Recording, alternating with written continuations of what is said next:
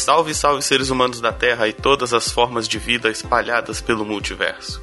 Transmitindo diretamente da Vacilolândia, aonde o vento de éter é mais forte, eu sou o Vulto. E eu sou a Thay. E nós somos o Observador Quântico.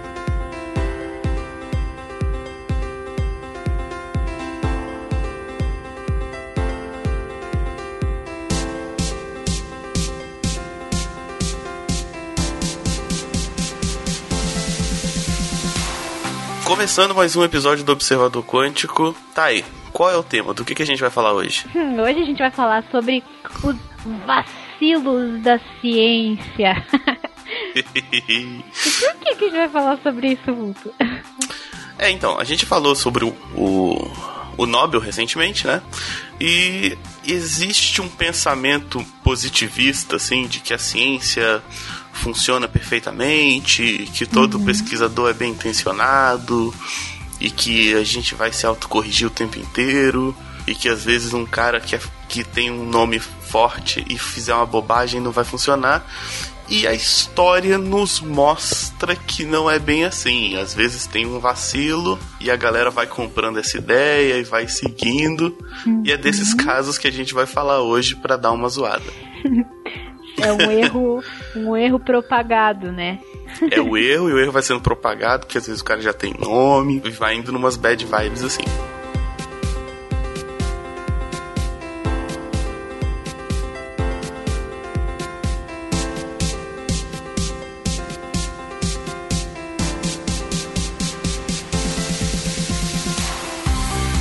Tá, a gente vai começar então falando sobre um caso bastante interessante, que é o caso do éter. Uhum. Tá?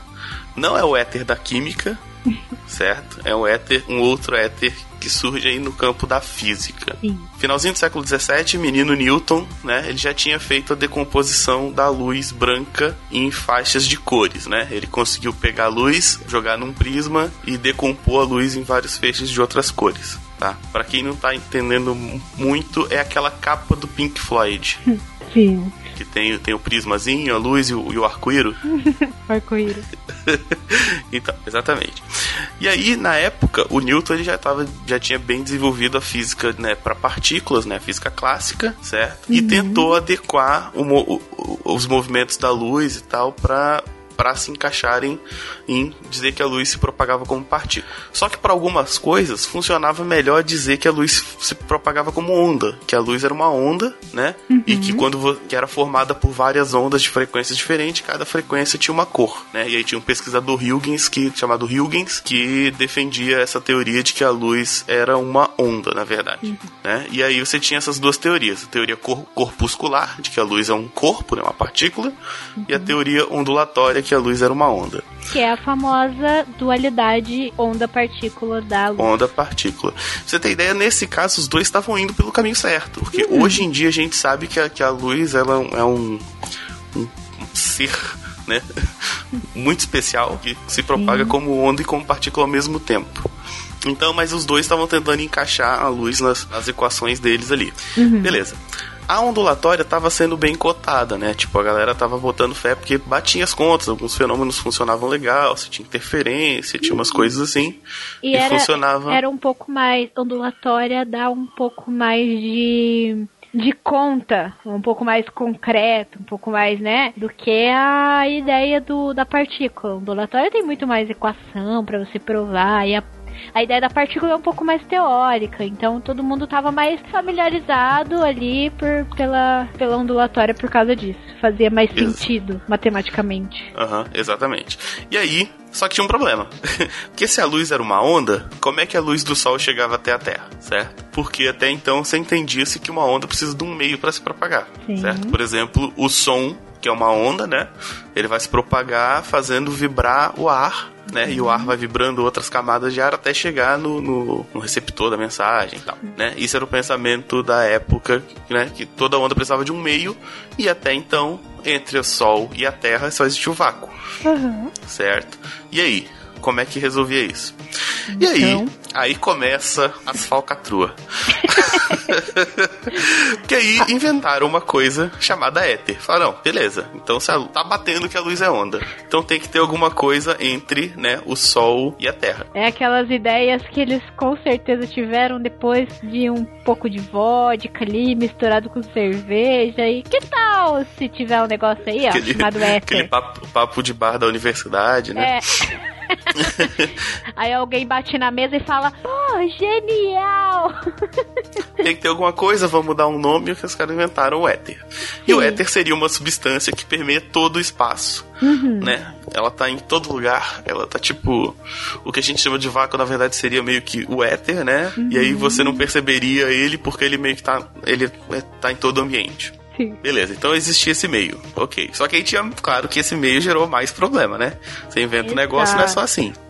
Tudo, tudo tem consequência. E aí, bom, como é que esse troço ele existe ali, tá no meio de tudo, mas ele não mexe na órbita dos planetas, uhum. né? E aí eles pensaram, não, então o, o éter ele é pouco denso, né? Ele não é denso o suficiente para afetar a órbita dos planetas. Sim. Mas ele tem que ser denso o suficiente para transmitir a onda, né?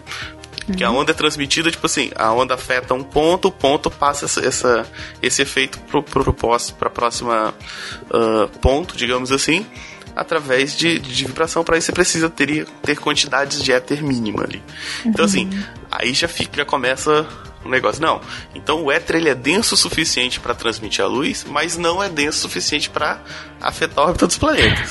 Sim, ele tá ali no meio. Então, beleza. Vamos, vamos dizer que, que existe esse, é, essa densidade aí. É, tudo bem. Porque existe. É, eles vão pensar, existe um troço que a gente não, nunca tinha percebido, que ele tá em uhum. todo lugar, que ele preenche todo espaço e tem propriedades muito especiais, muito específicas. Uhum. Não é tão estranho porque a luz já meio que era um troço assim, né? Uhum. Era muito complicado entender a luz ali no século 18, 19. Né? Hoje ainda é difícil, né? Na época, então, aí co começa uh, o, o, o, vacilo, que eles tentaram fazer um experimento para provar a existência do éter. É, que é mais ou menos um vacilo, né? Porque, bom, vamos combinar que, você, que os caras são cientistas, tem uma teoria feita na, no bar ou não, é uma hipótese lá. sim, vamos, sim. Vamos, testar então. Vamos, vamos ver se é, se é real. Então faz sentido. Do, do, a, a ciência é sobre experimentação. Daí como que eles fizeram esses experimentos? Aí tinha um cara chamado Michelson que uhum. ele foi uhum. fazer o experimento. Certo? O experimento era o seguinte: a Terra tá rodando dentro do éter. Tem éter por todo lado da Terra tá rodando, certo? Uhum. E, e, esse éter tá parado. Então, teoricamente, tem uma coisa chamada vento do éter, que seria o éter indo na direção contrária da direção de rotação da Terra, beleza? Sim. Ok. Então, o que, que, que os caras iam fazer? Eles iam disparar um feixe de luz em um, em um espelho específico lá, chamado separador, que ia dividir esse feixe em dois feixes perpendiculares, dois feixes separados por 90 graus. Uhum. Certo? Feito dois feixes que, forma, que formariam um L. Isso, um L. Uhum. Um desses feixes estaria no sentido do vento do éter. Ou seja, uhum. ele estaria atravessando o éter sem ser afetado por ele e o outro estaria no sentido contrário, né, no sentido perpendicular, ia estar tá atravessando, ia estar tá no sentido do vento do éter e ia sofrer interferência, certo? Hum. Esses dois feixes batem espelhos, voltam e se juntam de novo. Hum. Como um deles teve interferência e o outro não, eles iam interferir um no outro e, esse, e essa interferência da luz ia poder ser medida. Uhum. Ok, razoável experimento.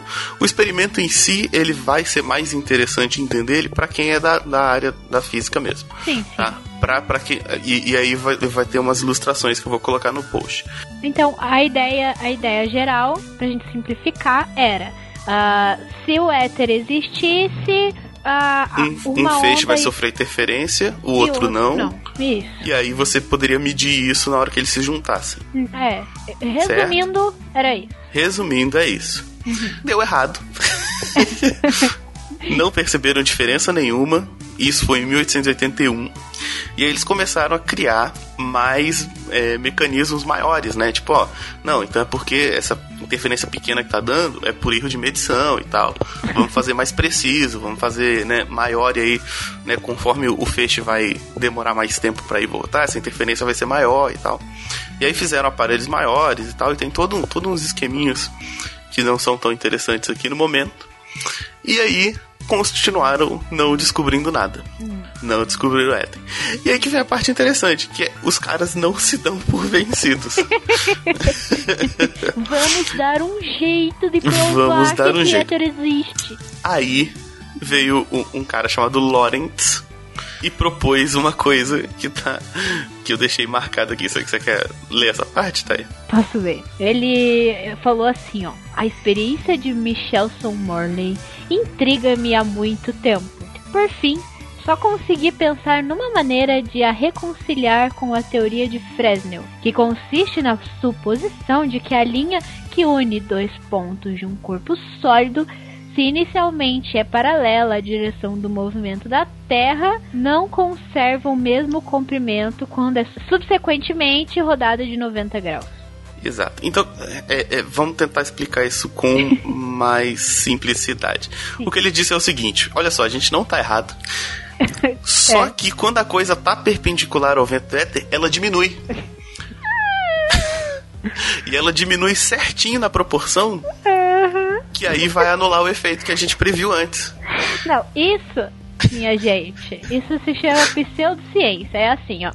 Você tem um resultado que você quer chegar. Então, você manipula todos os seus dados e todos os seus, seus pontos de vista para que o resultado dê certo. Mas não é assim que funciona Exatamente. as coisas. E aí, e aí, é, pois é, o, o, o, legal é que esse cara é um cara respeitado. Ele uhum. ainda ainda existe o, o, artigo dele, tá lá publicadinho, bonitinho, e tem até um nome bacana aqui, redução de, Mo, de Lawrence, alguma coisa assim, que é justamente esse efeito de que em posição com o vento do éter, né, os objetos se deformam, tal.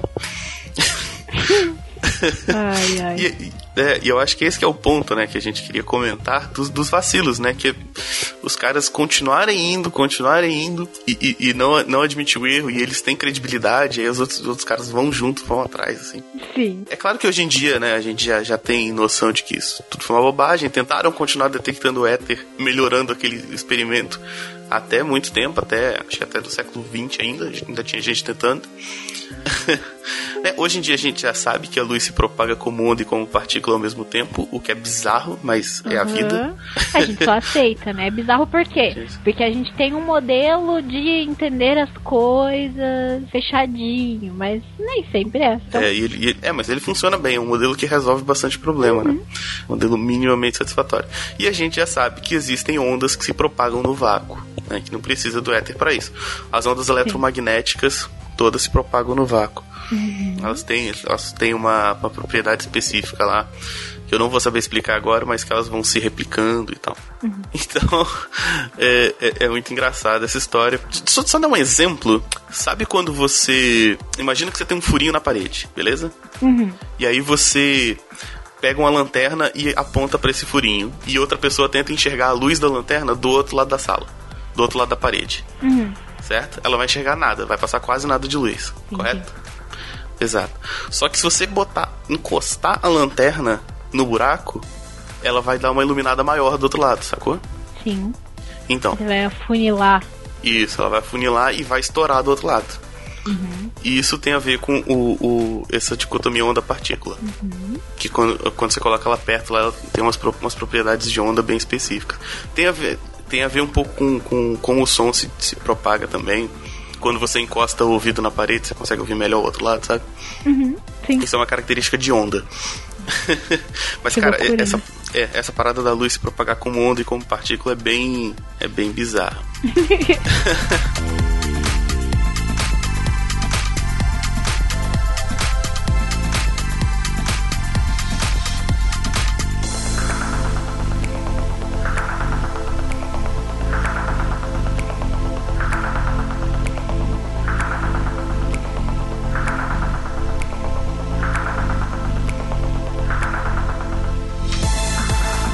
cosmológica.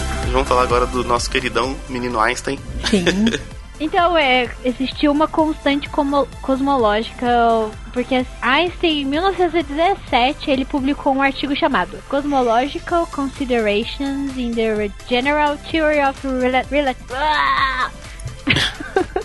Relativity. Tá ótimo, maravilhoso. É que ele aplicou a teoria da relatividade geral, que todo mundo já conhece, já ouviu falar bilhões de vezes esse ano, porque a gente teve um, uma explosão de, um, de uma informação interessante para essa teoria da relatividade geral esse ano. São então, as ondas gravitacionais. Né? Ele aplicou essa teoria da relatividade geral para tentar escrever o universo, né?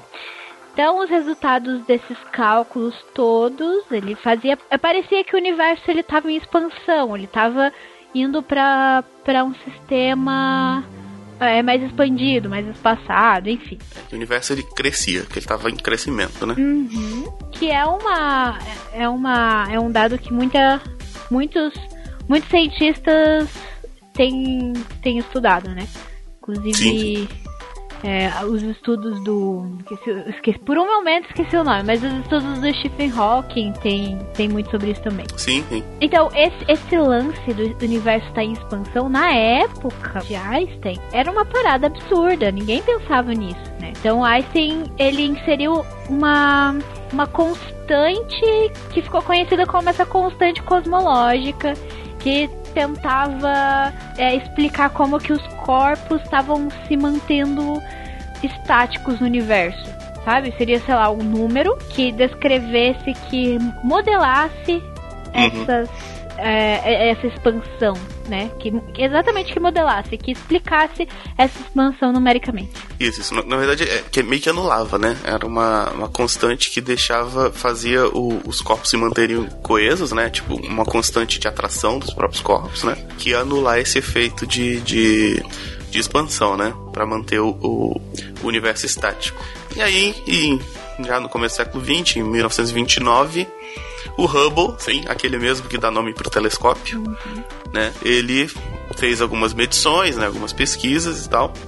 E aí percebeu, conseguiu comprovar, né, num artigo dele, que o universo sim estava em expansão. Uhum. E aí, e aí aquela constante não fazia muito sentido nesse ponto, né? E aí conta-se, né? Especula-se que o Einstein uma vez ele, ele comentou que botar aquela constante lá foi o maior erro dele.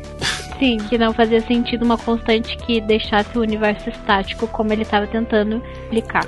Exatamente. E aí, e aí que tem um ponto interessante que é o seguinte: ele aplicou, né? Colocou uma constante lá e disse que, tipo, aquela constante explicava alguma coisa.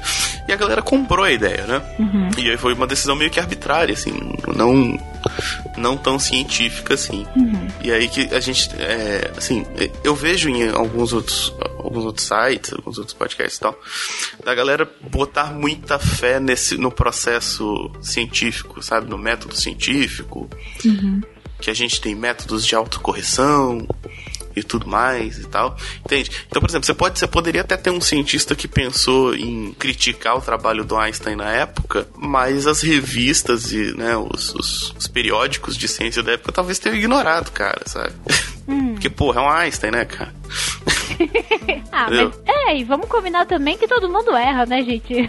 Não, sim, todo mundo erra. Eu, eu, eu, acho que o ponto que a gente quer levantar nesse episódio é que, tipo assim, o processo não garante uma exatidão, que a ciência é idônea e tal, uhum. sabe? Esse positivismo que uma galera coloca. Assim. Exato. E aí é interessante que aí em 88, aqui já, já próximo da gente, né?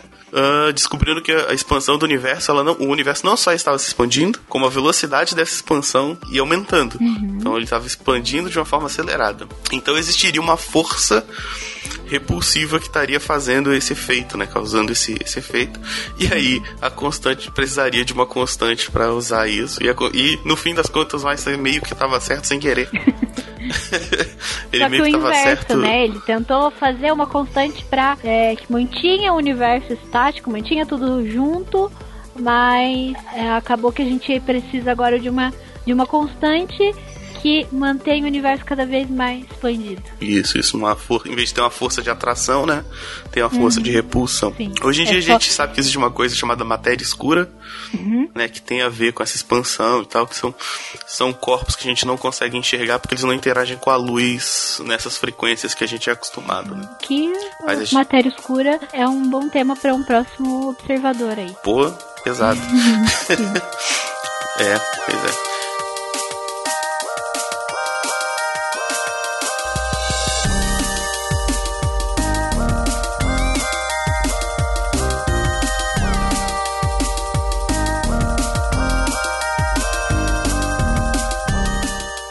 Próximo tema que a gente quer citar é um trabalho que fala sobre vacinas e autismo, né? Você quer começar ou eu começo? Posso começar. Então, em 1998, 99 mais ou menos, ou seja, muito recente, né? Um tal de Andrew Wakefield publicou um artigo. Ele fazia correlação entre a vacina triple, tríplice, nossa, tríplice. é, que é aquela que a gente toma, acho que a gente toma quando a gente é pequenininho, quando a gente sim, faz sim, um essa, ano, sei lá. Sim, essa a gente toma. Uhum, é, que é, é aquela que é contra rubéola, sarampo e cachumba. Ele disse que essa vacina tinha alguma relação com o autismo. Pois é, esse cara lançou esse artigo, né? E aí, esse artigo, quando você vai dar uma olhada nele com calma, uhum é o que, que, muita gente não faz, é galera que compartilha post no Facebook só olhando o título. Uhum. Quando você vai olhar com calma, você vai ver que o trabalho dele começa a ter uns probleminhas, umas coisas meio zoadas, né? Começa então, exemplo, mal, né? Começa mal. Primeiro que ele só analisou 12 casos. Estatisticamente, Estatisticamente nossa, horroroso. E algumas delas depois descobriram que nem eram autistas. Uhum. Nem Parabéns. tinham autismo para fazer referência, tá? Parabéns. Beleza, uh, algumas pessoas que estavam ali, estavam com, com o nome ali como coautor, saíram fora, começaram a falar, ah, não, não tem nada a ver com isso não, ele botou meu nome aí. Né? E aí começaram a descobrir as falcatruagem do, do menino. Né? Primeiro descobriram que ele tinha recebido dinheiro de uma empresa de advocacia que representava as mães de pessoas que já estavam processando o Estado, alegando que os filhos tinham autismo por causa das vacinas. Ou seja, então, ele, a ele... teoria surgiu das mães que queriam um motivo para processar o Estado. Daí ele falou: bom, não, vamos, vamos aí, vamos aí. É, um... Não, as mães, as mães já estavam processando o Estado uhum. e elas precisavam de algum argumento supostamente científico. Falaram, então, escreve um artigo aí que a gente vai usar ele. aí descobriu também que antes desse cara é, publicar o artigo, ele registrou patente de vacinas independentes. Hum. Então, assim, ele falava, ó, oh, essa vacina que é as três coisas juntas tá dando ruim. Compra aqui minhas vacinas que são separadinhas. Ah, claro, óbvio é. que ele fez isso. Pois é, Ai. entre outros, entre outros problemas. Então, assim, a, a amostra dele era pequena, uhum. né? A amostra dele era enviesada, porque eram justamente dessas pessoas que já estavam fazendo essa correlação. Sim. Ele tinha interesses próprios, que ele não, claro, não, não tá no texto do, do artigo dele, né? Uhum. E que eram muito estranhos, né? Hoje em dia o trabalho dele já é bem criticado e a galera já né, fez contraprova várias vezes. Inclusive, Sim. se você olhar a página dele no, no Wikipedia, tá tipo assim, ah, ele é um ex-pesquisador, falcatrua, que foi. que foi. Né, fez várias bostas e tal. E aí, só que o problema é que essa, esse, esse artigo dele foi publicado na revista Lancet, que é tipo uma das revistas mais top da área de medicina, né? Uhum. Certo? E um monte de gente ainda leva a sério, ainda usa esse artigo dele para ir contra as vacinas, né? Uhum, como existem existem como grupos antivacinas ainda, né? Isso, existem grupos antivacinas nos Estados Unidos, assim, uhum. sabe? Assim, inclusive com alguns artistas envolvidos, e tal.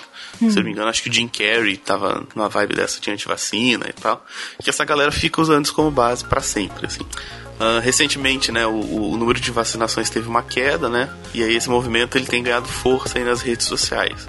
Então, assim, esse eu acho que a gente pode passar um pouco mais rápido, porque eu, me baseei, né, no episódio do Dragões de Garagem uhum. sobre vacinas, né? E eles citam esse caso no meio do episódio. Né, um episódio excelente, inclusive, eu recomendo, né? Vai estar o link aí no post. E lá você vai ter com mais detalhe, com pessoas da área, né? Comentando e tal. Mas assim, eu acho que esse exemplo é para mostrar como pode ser danoso esses vacilos. Uhum. Certo? Porque você. Existe trabalhos desmentindo o trabalho desse cara, vários, inclusive. Uhum. Certo? Mas o cara, quando quer ser contra, ele vai pesquisar só o que ele quer, sabe? Sim, e tem gente que acredita e pode. Cara, pode. A gente, as pessoas podem morrer em nome disso, em nome das coisas podem morrer. pela ciência, né? É, se eu não me engano, parece que tipo o sarampo estava exterminado e aí meio que acabou voltando por causa de uma galera que não tomava vacina e tal. Que, né, proibia os próprios filhos de não de tomar vacina. Então, assim, ouçam Dragões de Garagem, número 87, sobre vacinas, o link vai estar no post, que aí eles vão comentar isso com mais detalhes. Mas é importante lembrar que, tipo assim, essa revista que é top em medicina, ela ainda é top em medicina. Ela tem um comitê científico uhum. para avaliar os trabalhos. E passou. né? Passou uma coisa que a gente, a gente que não é especialista consegue olhar e identificar problemas. E ver que começa mal, certo? continua mal, termina mal e é um absurdo. Pois é, então assim, é, o cara já tinha um nome e tal, então assim, essa, essas coisas são problemáticas, né? Uhum.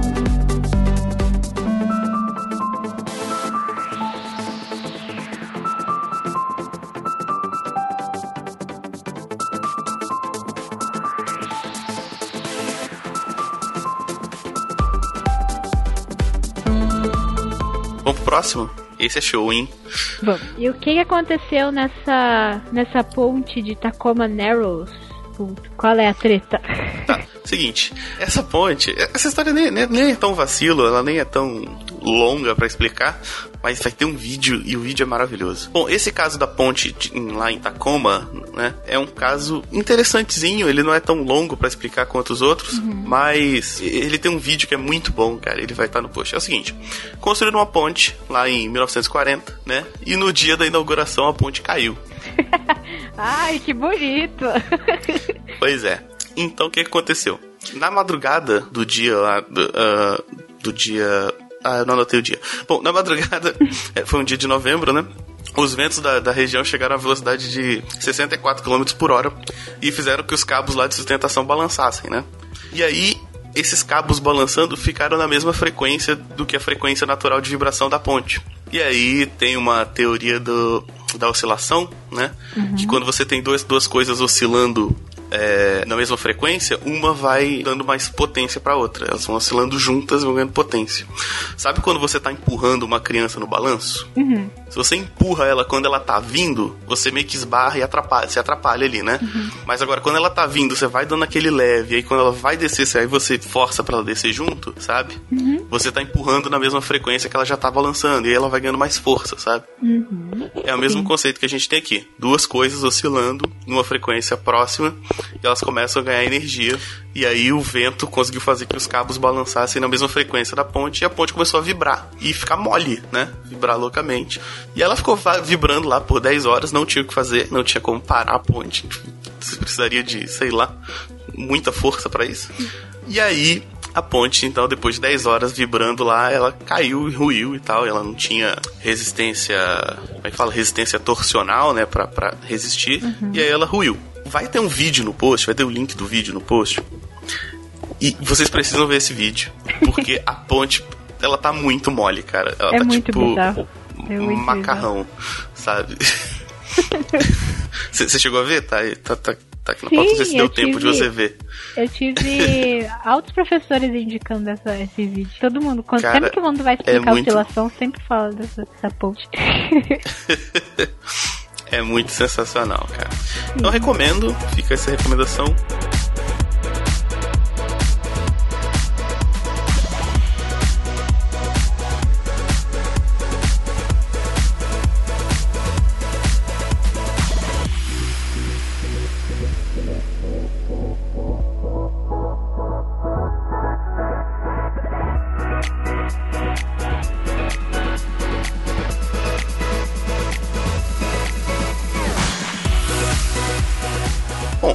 Então esses foram os casos que a gente trouxe para hoje, né? É, assim, são só alguns, é claro que vai ter outros que talvez a gente não conheça e tal, né? Essa foi uma pesquisa preliminar, também a gente tem limitação de tempo, né? Sim. Mas é, voltando para concluir, é que é, nem, nem, nem sempre o que a comunidade científica vai aceitando de bom grado é necessariamente o correto, né? A gente tem uhum esse pensamento de que o cientista é algo independente e puramente lógico, e às vezes não é, né?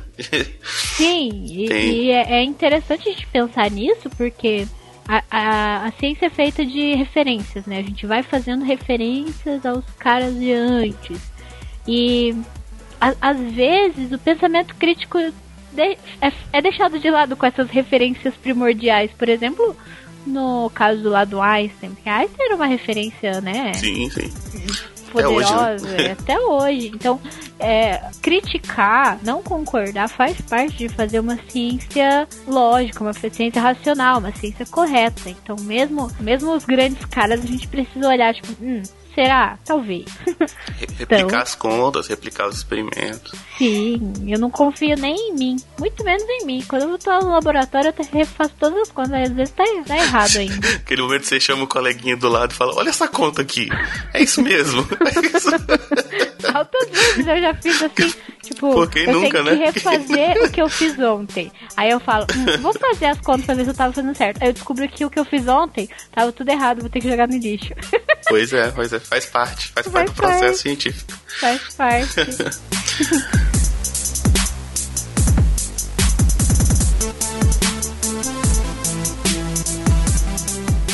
Bom, é, então é isso. É, mandem e-mails, mandem sugestões de tema, comentem no post, comentem no Facebook, chame a gente para conversar no Twitter. Isso. Fiquem à vontade porque a gente é legal pra caramba. Sim. O Vulto é mais do que eu. Que é isso, que absurdo. então é isso. Espero que o episódio tenha ficado legal. Algumas coisas ficaram mais complicadinhas, outras Sim. menos mas vai ter bastante referência no post. Vocês podem ir lá dar uma olhada também. Indiquem outras outros vacilos da ciência que vocês conheçam aí nos comentários e a gente vai, quem sabe, fazer um, uma parte 2 dos vacilos da ciência. Parte 2. É. é isso, galerinha. Encerrando a transmissão.